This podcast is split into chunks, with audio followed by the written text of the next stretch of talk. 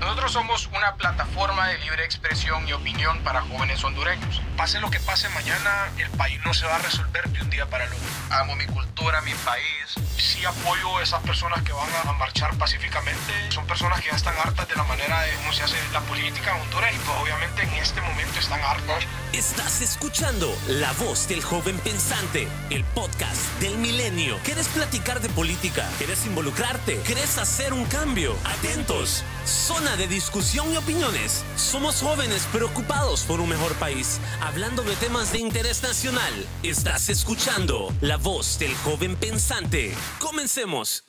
Muy buenas tardes. Hoy es domingo 30 de mayo. Son las 5 y 10 de la tarde tenemos o damos inicio hoy a la cuarta temporada del podcast del Milenio.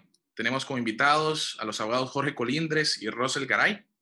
Les habla uno de sus moderadores habituales, Denis Hércules, disculpándonos por la ausencia de nuestro otro moderador habitual, Víctor Reyes, que por un problema familiar eh, hoy no podrá estar presente. Esperamos todo esté bien con la familia de Víctor. Em, hoy vamos a discutir un tema aquí en el podcast que han elegido ustedes, los seguidores del milenio, a través de una votación en Instagram y también en Twitter, donde se les presentó la opción de elegir el próximo tema del podcast, que sería las reformas electorales bastante polémicas, recién aprobadas por el Congreso Nacional, o también las bastante polémicas zonas de empleo y desarrollo económico sede, que, eh, bueno, vienen discutiéndose desde por el año 2010, la ciudad de modelo, y que el día de hoy siguen causando bastante, bastante revuelo. Tenemos como invitados a dos colegas míos, dos abogados, eh, Rosel Garay, Jorge Colindres. Un gusto tenerlos por acá. Rosel, adelante para que te presentes ante el público.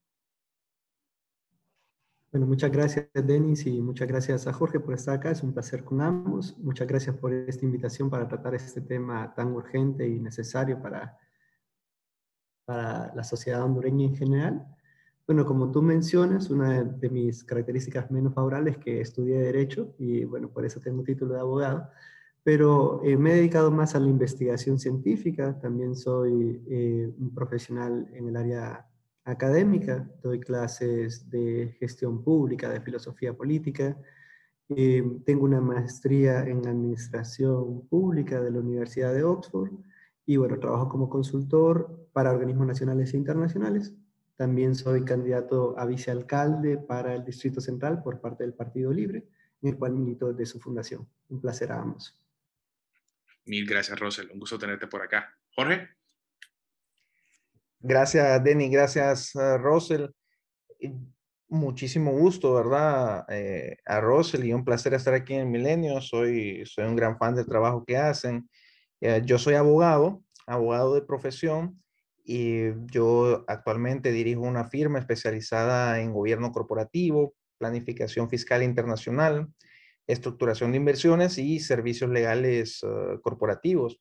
Y desde hace que ya más de siete años, eh, desde que se volvió a hacer este, este proceso de reforma constitucional para habilitar las zonas de empleo y desarrollo económico, he estado trabajando eh, inicialmente desde desde el sector eh, de la academia o, sin fines de lucro para viabilizar el desarrollo de la sede en, Honduras como una, estrategia de reducción acelerada de la pobreza. Y más recientemente eh, desde el sector privado en la atracción de inversiones al país para eh, habilitar y, poder poner, poner en práctica las sedes y que logren el objetivo para el cual fueron creadas. Muchas gracias, Jorge. Em, como bien han, indicado ambos, es un tema que, el tema de la sede es un, asunto que debemos estudiar bastante a fondo. Eh, en lo particular, yo eh, lo he estudiado, quizás, quizás no tan a fondo como ustedes dos. Em, sin embargo, es un tema que yo recuerdo muy bien desde que yo estaba eh, a punto de ingresar a la universidad, seguí en el colegio cuando esto se discutía en el Congreso. y luego cuando entré a la universidadseguía, seguía un poco en discusión en, sus, en sus inicios, ¿verdad? Eh, yo defino al régimen sede como, como una, una combinación tanto de un régimen especial fiscal como de una figura de división territorial. Pero aquí viene la primera pregunta para ustedes. ¿Cómo lo ven ustedes? ¿Cómo, cómo definirían y qué funciones primordiales creen ustedes que lo que yo llamo el régimen sede es lo que aporta? O sea, ¿cómo lo definirían, su conceptualización del mismo y sus principales funciones? Comenzamos hoy con, con Jorge. Sí, el, el régimen sede, pues uh, comparto, comparto la opinión que expresas, es como una fusión, ¿verdad?, de, de régimen especial y, división político-territorial. Eh, la constitución lo define como, como un régimen especial, así hace referencia a la legislación. Eh, y en efecto, es un, es un régimen especial en el sentido, eh, y a la vez es un vehículo, que yo como lo definiría es un vehículo constitucional para descentralizar el poder político y económico en la República de Honduras. Y a través de esta figura, a través del régimen sede, se le permite eh, tanto a las comunidades locales como a los oh, inversionistas y desarrolladores privados la constitución de lo que efectivamente es un gobierno local y autónomo con la potestad de adoptar normativas que sean altamente competitivas en materia de atracción de inversiones y facilidad para hacer negocios, eh, no obstante, eh, si bien gozan de amplia autonomía, están, eh, la no es una autonomía plena, es una autonomía restringida y, limitada, ¿verdad? Por el Estado de Honduras de diferentes formas. aplica el Código Penal, la Constitución de la República, obviamente siendo una unidad, una subdivisión del Estado de Honduras, está obligada por las obligaciones internacionales que ha ratificado el Estado de Honduras.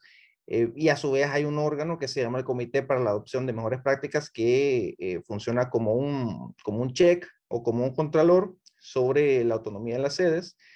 Pero, pero sí, para, para ponerlo en palabras sencillas, es un vehículo constitucional que nos permite a nosotros constituir un nuevo gobierno local a través del cual podamos ejercer nuestros derechos civiles y políticos y tomar decisiones en materia de fiscalidad, en materia de legislación comercial, en materia de regulación económica, pero a un nivel local eh, a través de, de, los órganos que, de gobierno que el régimen C nos permite constituir.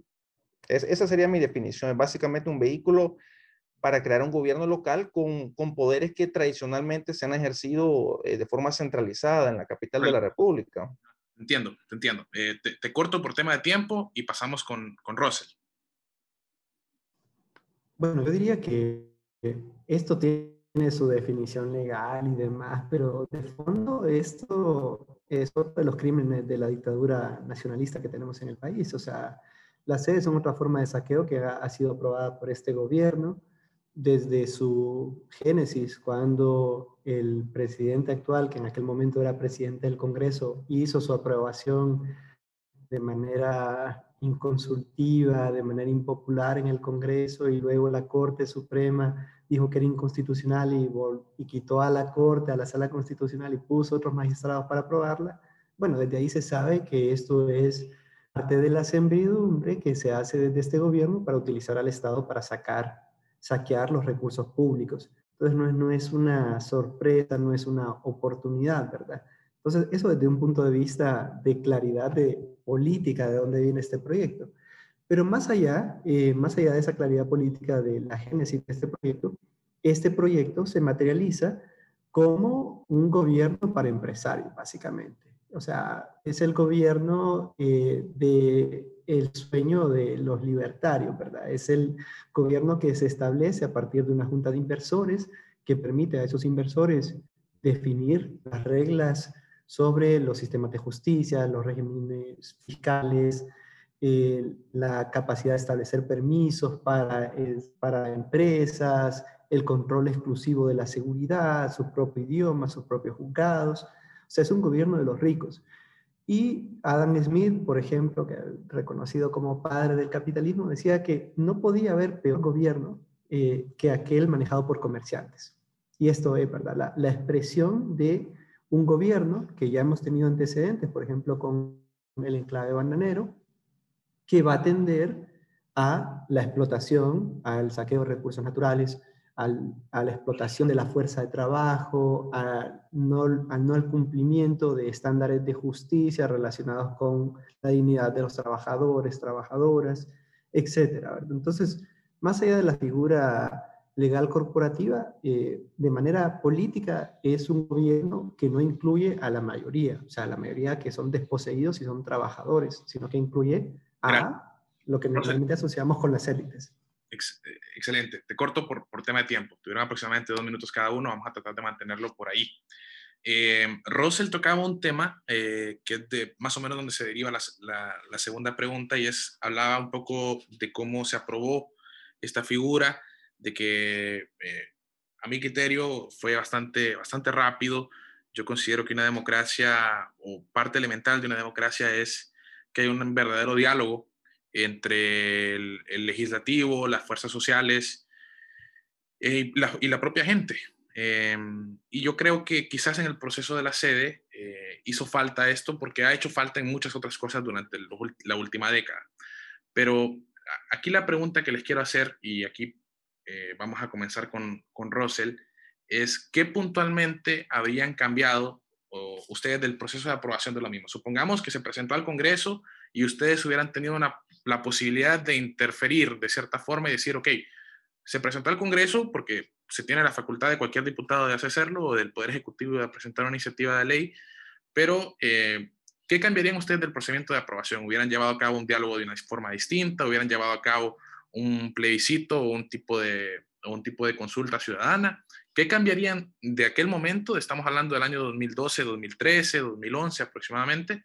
¿Y qué cambiarían hoy en día? De cuando ya las sedes se están estableciendo en un territorio fijo del país eh, inclusive qué cambiarían de la reforma que se dio hace de una semana aproximadamente, también bastante polémica, dentro del Congreso Nacional a la ley de impuestos sobre la venta, que eso sí creo que lo discutió incluso Jorge en un, en un frente a frente. Comenzamos con, con, con Russell.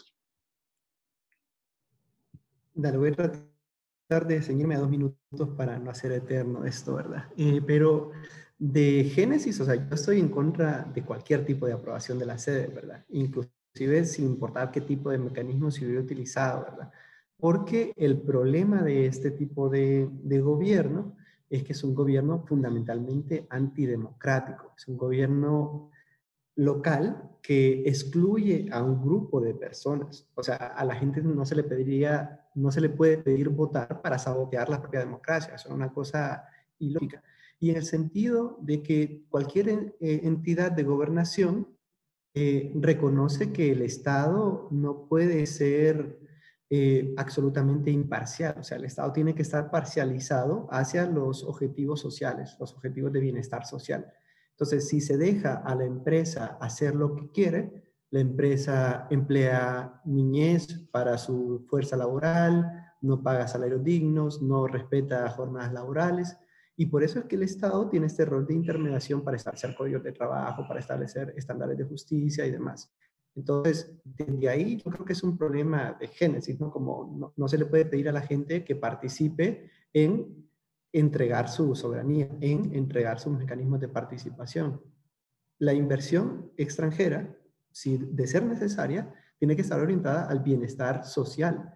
Y bueno, no se puede hacer una, una decisión estatal que priorice la propiedad por encima de la vida, como lo hace eh, la sede. La sede tiene sus propias cartas, ¿verdad? Establecido que el propósito es, dice, la vida, la libertad y la propiedad. Bueno, la promesa del, del Estado, que nace por la Revolución Francesa, es la libertad, la igualdad y la fraternidad. O sea, no se le puede pedir que el Estado se vuelva corporativo. Esa es una cuestión que viola la propia naturaleza del Estado.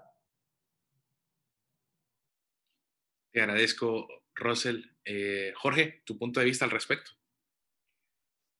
Bueno, yo, el, proceso de aprobación, si nos vamos al estricto formalismo, se aprobó con las mayorías requeridas eh, constitucionalmente para las reformas constitucionales, eh, así como para los oh, tratados internacionales que hoy día garantizan las zonas de empleo y desarrollo económico. El, claro, fue una época controversial y, mm, eh, antes de eso, eh, si, haciendo un poco de historia, el tema de las regiones especiales de desarrollo fue ampliamente socializado e incluso recibió en aquel momento el favor de muchísimos sectores, eh, pero sí ya adentrado en, en, ya adentrado en el gobierno del expresidente Lobo, se volvió un tema de campaña y, y bueno, al final uh, eso generó mucha, agarró muchos enemigos. Pero yo quiero sobre este tema de los magistrados. Eh, a ver, es cierto que los magistrados de la sala constitucional declararon la inconstitucionalidad de las regiones especiales de desarrollo, eh, por, porque ellos decían de que eh, se violentaba la soberanía del Estado cuando se cedía el Poder Judicial eh, de Honduras hacia otra nación. Entonces, ese esquema fue enmendado con las zonas de empleo y desarrollo económico para establecer que los jueces y tribunales con jurisdicción exclusiva dentro de las sedes forman parte del Poder Judicial y son nombrados por el mismo Poder Judicial solo que se hace a través de un procedimiento eh, especial basado en méritos y a propuesta de una nómina del Comité para la Adopción de Mejores Prácticas. Eh, la destitución de los magistrados de la Sala Constitucional en el 2012 no tiene nada que ver con las sedes, es decir, las sedes no ocasionaron la destitución. Eh, cualquiera que estaba poniendo atención en, en la política de ese momento, sabemos que no es tampoco el tema de la policía, el tema de las pruebas de confianza, ese tampoco era el argumento eh, o sea, el argumento público, pero no es la razón verdadera. La razón verdadera era que había un pleito político electoral interno del Partido Nacional. Jorge, te voy a parar, te voy a parar porque llegamos a los dos minutos y justamente ustedes dos solitos se metieron en mi tercera pregunta. Entonces, excelente, porque vamos a seguir discutiendo lo mismo que en lo que ya estabas. Simplemente te, le voy a replantear un poco la pregunta y puedes continuar donde te quedaste sin ningún problema. Eh, particularmente con vos he tenido esta conversación infinidad de veces y yo creo que a veces hasta, bueno, yo en lo particular ya hasta, hasta, ya ni, ya, ya casi ni tocamos el tema, ¿verdad? Ya se nos pasó un poco, pero es justamente el tema de la constitucionalidad de las sedes, sobre cómo se adaptan a nuestro marco jurídico constitucional, eh, el papel eh, o la, importancia de la, de la, remoción de los magistrados en el año 2012. Eh, como vos explicabas, según tu postura, es, se dio la remoción, se dio la, esto, pero no tenía nada que ver con el tema de la sede. Y bueno, justamente mi última pregunta para ustedes, a ver si nos queda tiempo para una cuarta, es desde el punto de vista respectivo de cada uno de ustedes, ¿consideran que hay debate sobre la constitucionalidad de las sedes? Porque por lo que vengo escuchando, para Russell lo hay y es bastante claro, para mí también lo hay, pero Jorge, parece que me aceptás que todo está claro y cristalino como el agua. Entonces, se los dejo por ahí. Comenzamos con Jorge porque lo, lo paré al, a, mitad su argumento y luego le damos la palabra a Rosel. Sí, yo creo que las sedes son plenamente constitucionales, se aprobaron con las mayorías requeridas. El tema de los magistrados no tiene nada que ver con las sedes, eh, ¿verdad? Entonces hay un procedimiento constitucionalmente establecido para aprobar las reformas constitucionales. Se siguió ese procedimiento eh, a su vez, hay un procedimiento constitucional establecido para la aprobación de tratados internacionales. Se siguió ese procedimiento para eh, brindarle mayor seguridad a las sedes. Entonces, desde la perspectiva eh, formal, yo considero que es ah, constitucional. Desde la perspectiva de fondo, bueno, de ahí, pues el debate se amplía más, pero yo creo que es plenamente constitucional porque esto no es impuesto a nadie eh, Russell hablaba, usaba la palabra saqueo, que las sedes son para el saqueo eh, de los recursos públicos. digo, a ver, yo estoy eh, muy familiarizado con las sedes, conozco a los desarrolladores de, las tres sedes, que he estado en, varias de ellas y yo no he visto a nadie, o sea, a nadie se le ha saqueado nada, todo es enteramente voluntario, no se ha recibido ni un centavo de financiamiento público eh, estos son proyectos de desarrollo privado, con capital privado, eh, que todas las personas involucradas lo hacen de forma voluntaria. Ahora, se están desarrollando en terrenos privados de dominio pleno, en donde a través del mecanismo que provee la Constitución se establece un gobierno local y autónomo y todas las personas que vivan y trabajen ahí lo hacen de su propia voluntad, es decir, esto no es una imposición, esto no, es un saqueo, esto y tampoco, tampoco es eh, como se le ha querido ver un lugar donde las empresas pueden hacer lo que quieran. Al contrario, es, eh, eh, es decir, cuando hablamos de la sede, hablamos de un gobierno local que tiene una obligación constitucional e internacional de tutelar una serie de bienes jurídicos como las tiene cualquier otro gobierno. La única diferencia es de que está mejor posicionado para hacerlo que el gobierno nacional y el resto de los gobiernos municipales. Te, te, detengo por ahí y vamos a ver la, la postura de, de Russell al respecto. Bueno, yo, yo creería que analizar cualquier fenómeno, cualquier fenómeno político social a la luz de la Constitución es un poco limitado, ¿verdad? Porque las leyes son por naturaleza conservadoras. Y bueno, la, Constitución fácticamente dice la reelección está prohibida, ¿verdad? Sí, hay un artículo, pero después se saca otra regla que dice que no. Realmente ese estándar no necesariamente es el mejor estándar para medir si esto tiene sentido o no. Lo que sí hace, y es eh, una cosa que hay que recalcar, es que desnaturaliza el rol del Estado. Em, cuando Jorge dice que realmente este es un proceso voluntario y de saqueo, bueno, el liberalismo vende esta idea de que uno toma las decisiones sin coerción, ¿no? Que es voluntario. Y pareciera que la elección es o ser trabajador de una maquila o ser dueño de Microsoft, ser Bill Gates, ¿verdad? Pero no es esa la, decisión. La decisión que se toma es o trabajo en esta empresa o me muero de hambre.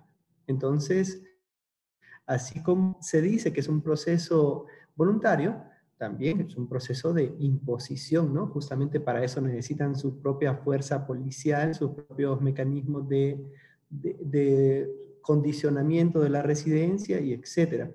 Entonces, en ese sentido, obvio que rompe el orden constitucional porque quita funciones al Estado. Y cuando hablamos de un gobierno local que no es elegido, o sea, que solo parte de una junta de asesores es elegido por la gente que vive ahí y no en función de cuánta gente vive, sino en función de cuántos metros cuadrados tienen de propiedad. Estamos hablando de un gobierno que efectivamente de las élites, es un gobierno que de la gente que tiene dinero, de los inversores. Entonces, la empresa se ha convertido en una ciudad y cuando vemos, eh, experimentamos como trabajadores, nos damos cuenta de que solo somos iguales frente al Estado. Uno no es igual frente a la empresa uno puede trabajar en una empresa 30 años y no tomar ninguna decisión sobre cómo se utilizan las, utilidades, sobre cómo se norma y se establecen las posiciones de toma de, decisiones, etc.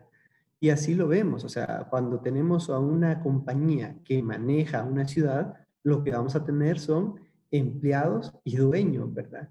Eh, y va a ser una relación todavía más eh, vertical para la toma de decisiones. Por eso es que la OIT, por ejemplo, tiene el estándar de que tiene que haber siempre para toma de decisiones el Estado, las empresas y los trabajadores. Si no se tiene representación de los trabajadores, no se tiene realmente un Estado participativo. Gracias, gracias, Rosel. Em, mencionaron un poco ustedes un tema que creo que nos da el tiempo de abordar y es sobre el poder de decisión del pueblo es la facultad que tiene el pueblo de tomar las decisiones sobre, sobre sí mismos. Eh, de parte de Jorge, con un claro argumento libertario, eh, la, la, posición de decidir sobre, sobre, sobre uno mismo en base a los tres derechos que, todos sabemos que, que, defiende el libertarianismo. Y por el lado de, de Russell, sí me pareció entender un claro argumento de eh, soberanía popular. Eh, y es justamente sobre eso que les quería dejar la última pregunta, porque estuve leyendo un poco a, Jorge, particularmente, argumentar esto el otro día, eh, sobre el tema de soberanía. Entonces, ¿cómo interpretan ustedes que pueden interferir, las sedes con la soberanía? Porque en el caso particular de Jorge, me parece que él lo ve como un tema de soberanía individual y de ningún tipo de, de, forma colectiva. En cambio, Russell supongo que lo verá un poco distinto. Eh, tu posición al respecto, Russell, y luego vamos con Jorge. Bueno, este tema de soberanía tiene que ver no solo con participación del Estado, ¿no? O sea, el Estado muchas veces se, entiende que el Estado o el gobierno es el que puede ejercer la soberanía. Pero esa es una visión tradicional de la política, ¿no? En que el pueblo delegue el poder al gobierno y el gobierno utiliza al Estado para tomar decisiones internacionales, ¿verdad? pero realmente la, sede del poder es la población y por eso, en ese sentido, debe ser la soberanía el, experimento o la proposición de la democracia radical, ¿no? como el pueblo mandando al Estado. Entonces, si ustedes lo ven de esa forma, obviamente que la sede no es lo que la gente está pidiendo, porque al menos en todos los procesos de extracción minero, de concesiones hidroeléctricas, hay conflictos territoriales en todas sus expresiones. Han habido más de 130 defensores del ambiente asesinados. Berta Cáceres célebremente ha sido asesinada por una compañía hidroeléctrica Eso demuestra que el pueblo no quiere este tipo de proyectos, no quiere este tipo de proyectos donde son las empresas las protagonistas del desarrollo. Quiere procesos donde sea la población, a partir de sus necesidades, con el Estado, que desarrollen ciertas localidades. Entonces, desde ahí tenemos un problema de soberanía que va más allá de quién es el que firma tal convención. Tiene que ver con a quién se le está obedeciendo, porque el Estado, el Estado de Honduras, es un Estado otorga concesiones, otorga permisos, otorga su soberanía a potencias o a corporaciones sin pensar en qué quiere la población. Pero la sede del poder, que debería ser el poder escuchado, tiene que venir de la gente. Y ahí en las comunidades es que vemos todos estos conflictos territoriales que no se pueden resolver eh, otorgándole mayor autonomía a las empresas. Todo lo contrario, tiene que haber más poder de unidad para esta toma de decisiones. Ok. Jorge, con tu argumento sobre soberanía individual.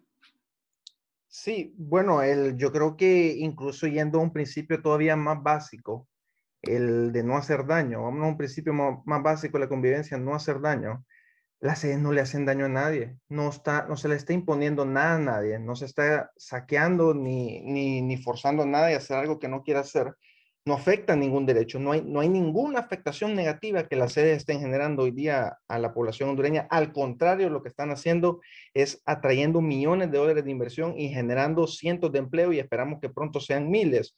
Ahora, les reitero, las sedes son un gobierno local que está obligado constitucional e internacionalmente a tutelar los diferentes bienes jurídicos que, eh, que legalmente tienen que tutelar los, los, los estados.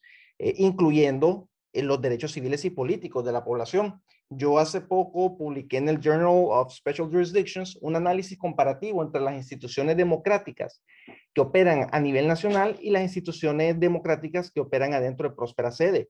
Y yo les digo, o sea, con plena seguridad que eh, Próspera como jurisdicción es más democrática. Se las digo como, se lo digo como ciudadano.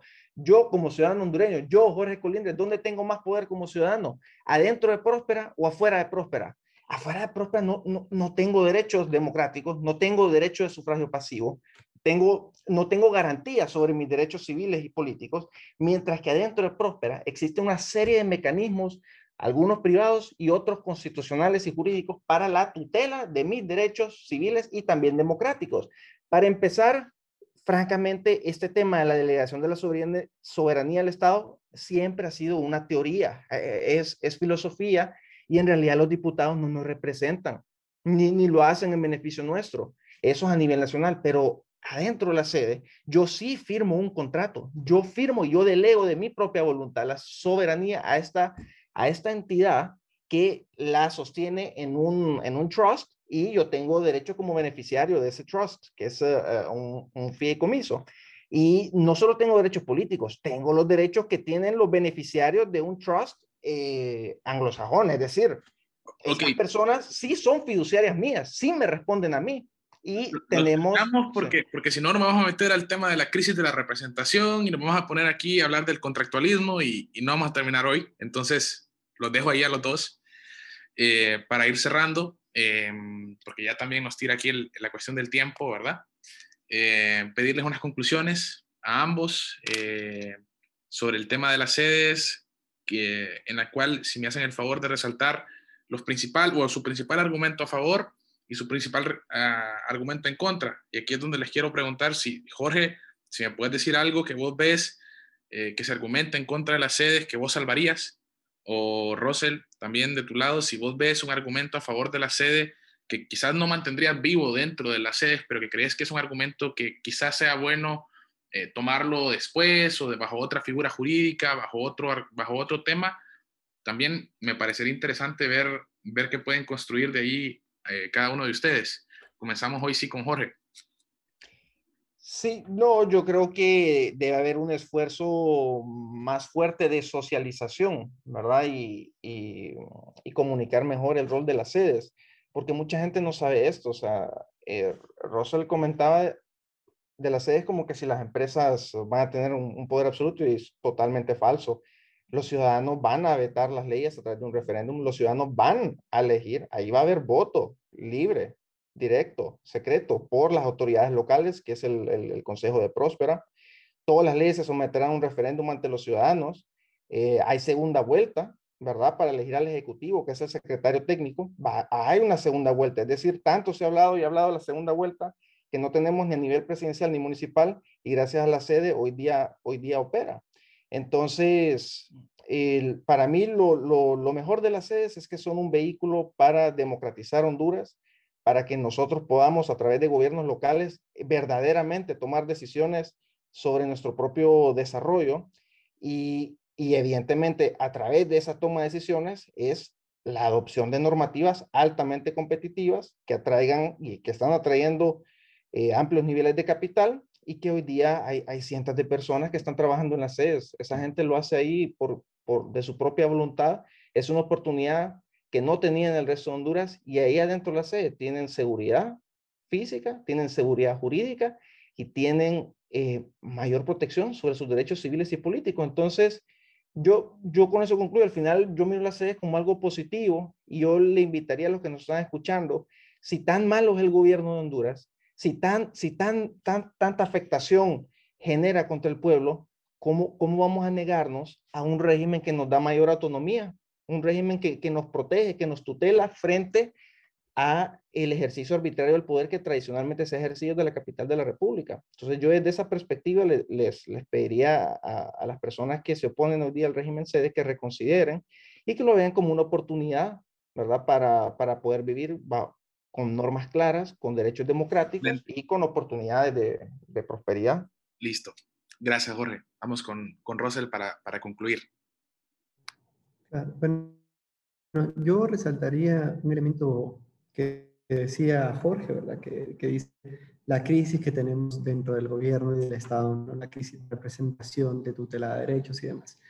Yo creo que esa intuición es correcta, esa intuición de decir el Estado ha fallado, el gobierno de Honduras ha fallado, pero esa intuición no está bien realizada porque coincido con el diagnóstico, pero no con la medicina. La medicina no es agarrar el Estado y pasárselo a los empresarios, porque justamente el Estado, quienes lo han saboteado, es los empresarios. Históricamente, la naturaleza de la empresa de libre capitalismo es la acumulación, la acumulación sin importar qué medida. Entonces, si no fuera por el Estado, no habrían derechos laborales, no habría prohibición de la trata de personas, no habría prohibición del trabajo infantil. El Estado es lo único que detiene que las empresas acumulen hasta nuestros huesos. Entonces, ese diagnóstico hay que entenderlo, ¿verdad? Eh, y yo creo que lo peor de las sedes es justamente la idea de que la gente no es capaz de solucionar sus propios problemas. O sea, de que hay que entregar nuestros problemas o nuestro poder, nuestra posibilidad de cambio a compañías, a corporaciones, a inversores extranjeros, demostrando o haciendo un testimonio de que lo mejor que nos pudo pasar es la colonización, ¿verdad? Y eso no es así. O sea, es un, yo creo que lo peor que está pasando con esto es que nos estamos metiendo en la cabeza que la única forma de prosperar es postrándonos frente al extranjero, postrándonos frente a las grandes corporaciones, y eso no ha sido la receta para salir de la pobreza en ningún país del mundo. La inversión acumula riquezas, pero no las distribuye. Gracias, Rosel. Em, les agradecemos mucho a ambos por su tiempo. Yo sé que es domingo y que les hemos robado, robado de, su, de, su, de su tiempo probablemente con sus familias o sus amigos. Eh, nuevamente, muchas gracias por aceptar nuestra invitación. Con esto concluimos. De parte del Milenio, eh, a nuestros seguidores les, les recomendamos mantenerse atentos eh, al debate alrededor de la sede, a informarse lo mejor posible. Creo que ha existido mucha desinformación, muchas veces por parte de que a nosotros, los jóvenes, a veces no nos interesa lo que sucede en la arena política, a mí sí, pero, pero bueno, yo estoy en esto ya días, entonces les invitamos a estar pendientes, a escuchar más debates, a leer un poco. Eh, creo que hay, hay, bastantes fuentes, fuentes interesantes al respecto. Em, les invitamos también a seguirnos en nuestras redes sociales como el Milenio HN en Twitter y en Instagram y a buscarnos como el Milenio Honduras en Facebook. Eh, Jorge, Russell, sé que ustedes son un poco activos también en, Twitter. Si nos pueden dejar aquí sus, sus nombres de usuario para que la gente les dé, les dé seguir. Arroba George Colindres en, en, Twitter y muchas gracias, Denis. Un placer poder compartir aquí en el Milenio. Muchas gracias a Russell. Un, placer conocerlo y conversar con él de este tema. Russell. El mío es Russell-Garay y bueno, un gusto a ambos y igualmente muchas gracias por esta invitación y ha sido un placer. Este fue el podcast de la voz del joven pensante. Síguenos en nuestras redes sociales como Milenio HN. No olvides suscribirte y compartir este contenido.